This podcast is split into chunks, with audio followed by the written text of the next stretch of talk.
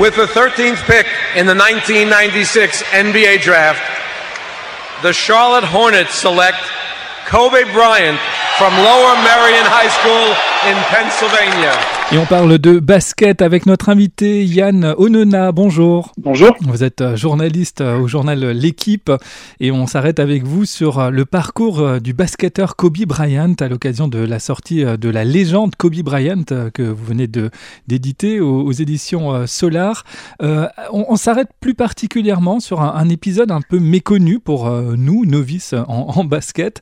C'est le passage alsacien de, de Kobe Bryant. Oui, Kobe Bryant a, vécu quelques mois euh, en France, donc euh, c'était juste quelques mois. Donc c'est pour ça que les gens sont pas trop au courant.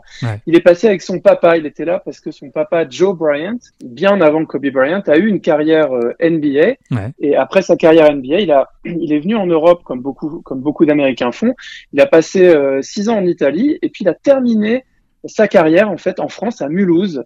Euh, à Mulhouse dans une, une équipe euh, à l'époque compétitive. il faut savoir que Joe Bryant était considéré un peu comme quand il est arrivé en Italie comme le, le Magic Johnson européen. C'était un de ses surnoms.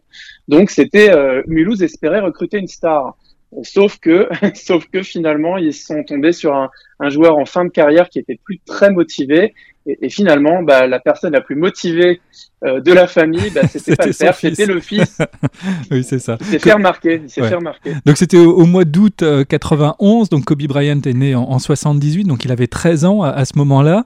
Euh, son père, vous l'avez dit, euh, basketteur professionnel hein, en, en, NBA, puis en Italie, et puis en fin de carrière du coup au, au Mulhouse BC. Aujourd'hui, on, on, parle plus beaucoup de, de Mulhouse en, en, basket, mais à l'époque, effectivement, c'était une équipe compétitive, comme vous le disiez, puisqu'elle avait joué plusieurs fois la Coupe Corach à l'époque. absolument absolument, absolument. Et donc, euh, et donc ils avaient, ils avaient un besoin de résultats immédiats. Et, et, le, et Joe Bryant n'a pas apporté euh, le, le boost espéré. L'effectif était un peu jeune.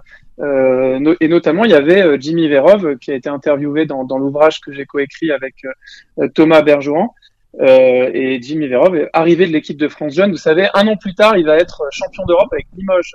Euh, Jimmy Verov. Et il vient, vient à Mulhouse et finalement, comme c'est le plus jeune de l'équipe, bah, il prend sous son aile euh, euh, le petit Kobe. Et en fait, à la fin de tous les entraînements, Kobe reste à shooter, shooter, shooter parce que Kobe Bryant suit son papa comme une ombre. Et il se trouve que Jimmy Verov s'installe au même endroit que la famille Bryant dans, dans l'espace Squash 3000 et que donc il, est, il est dans le même hôtel que, que la famille. Donc le papa de, de Kobe Bryant laisse son fils avec Jimmy Verov et Kobe fait ses armes avec Jimmy, il fait des 1 contre 1 euh, incessants, il provoque les, coéquipiers de son papa, mais surtout il s'entraîne avec euh, Jimmy Verov et puis euh, après il rentre à l'hôtel avec avec Jimmy et puis on raconte la légende raconte qu'il y avait des plaintes la nuit euh, de la part des clients de l'hôtel parce qu'ils entendaient des balles rebondir en plein milieu de la nuit dans les couloirs ou contre les murs. Et donc c'est Kobe qui s'entraînait avec son ballon euh, à toute heure du jour et de la nuit. C'est d'ailleurs quelque chose qui lui est resté ensuite hein, dans, dans, sa carrière extraordinaire en NBA. Il s'entraînait en plein milieu de la nuit euh, dans, dans, les salles de basket. Tout à fait. C'est l'un des, l'un des mythes qui accompagne Kobe, qui accompagnait Kobe Bryant. C'est son éthique son éthique de travail et c'était pas juste un mythe, c'est-à-dire que dès le lycée et même donc on l'a vu à Mulhouse avant, en réalité c'était un, il était tellement euh, fou furieux euh, de basket qu'il a, il n'acceptait pas de perdre du temps en fait. Donc chaque minute ou chaque heure qu'il avait à sa disposition, il l'a passé à travailler. Euh, il optimisait le travail de, de sorte qu'il il avait peu d'amis au début de, dans sa jeunesse, notamment en Europe, parce qu'il parlait pas la langue, mais il avait peu d'amis parce qu'en fait, il, il, passait son temps à, à, travailler son art en fait et à, à l'affiner. Et, et, voilà, il entraînait ses coéquipiers euh, de, de, tout temps dans des dans des séances de au milieu de la nuit, hein, à 5 heures du matin, 6 heures du matin. C'est euh, oui, c'est fou. Bryant, right on top of him, he throws it down. Mark, you saw Kobe Bryant yesterday. He is as serious as we've seen him all season right now. Well, you take a look at Kobe Bryant, certain times he just has that look. And right now he understands Alors, euh, Yann Onona, vous avez souligné les qualités de travailleur de Kobe Bryant, mais à cette époque-là, on ne pouvait pas forcément euh, imaginer le joueur extraordinaire qu'il allait devenir par la suite.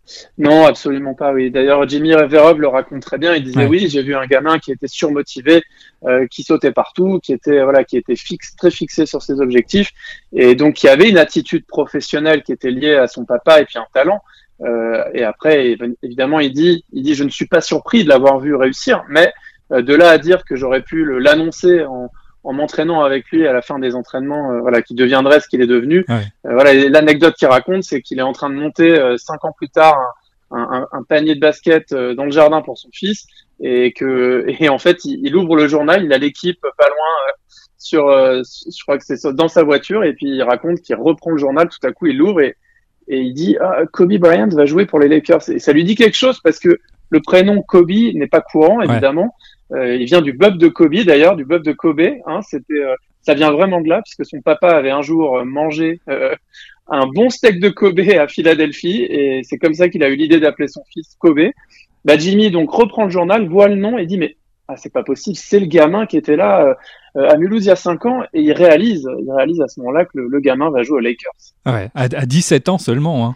Euh, oui, c'est incroyable. C'était le, ça a été le, le premier. C'est pas le premier à, à, ne pas passer par l'université, mais c'est le premier joueur arrière. C'est-à-dire que euh, il y a quatre joueurs avant lui qui avaient fait le saut, le saut du lycée à la NBA, mais c'était systématiquement des intérieurs, puisqu'évidemment il y a une question de, de maturité physique quand on débarque en NBA où il y a des, des, des Golgoth, des monstres euh, athlétiques, et eh ben Kobe Bryant a été le premier à dire ah non vous pensez que je suis pas prêt? Bah si si je, je suis prêt. Et il a, il a fait le bon euh, effectivement euh, juste avant sa majorité ou au moment de sa majorité et il a été voilà il a été performant pas, pas la première année mais en tout cas, il a réussi son pari. Ouais, D'ailleurs, d'autres joueurs euh, par la suite se sont un peu cassés les dents, puisqu'effectivement, à 17 ans, 18 ans, on n'est pas forcément mûr pour euh, jouer dans, à, au haut niveau en, NBA. Non, non, c'est très difficile. En fait, il y a eu une, il y a des débats permanents en NBA sur est-ce qu'il faut accepter les, les, enfin, sur l'âge, voilà, l'âge euh, autorisé pour, se présenter à la draft. Donc, il y a eu une, une période qui a suivi où d'autres se sont glissés, se sont engouffrés dans la brèche, hein, à l'image d'un d'un LeBron James euh, pour qui ça, ça a fonctionné. Mais effectivement, il y en a pas mal aussi qui, qui, qui n'ont pas, voilà, qui n'ont pas réussi, pour qui ça a été plutôt une perte ou un, un, mauvais choix, parce qu'au lieu de se former et d'arriver prêt, ils, se sont précipités. Euh, voilà. Et Kobe Bryant a été, bon, été un contre-exemple. Et à partir, je crois que c'est à partir de 2006 que la NBA a, ramené l'âge un peu plus à plus loin, je crois à 19 ou 20 ans, et il parle aujourd'hui à nouveau de le, réduire. Hein. Donc c'est un débat, euh, voilà, un débat qui secoue la NBA en permanence. Merci beaucoup Yann Onona de nous avoir euh, rappelé donc cet épisode alsacien de Kobe Bryant, donc qui avait suivi euh, son père Joe Bryant à l'équipe de, de, Mulhouse Basket Club. Merci beaucoup d'avoir répondu à nos questions. Merci à vous.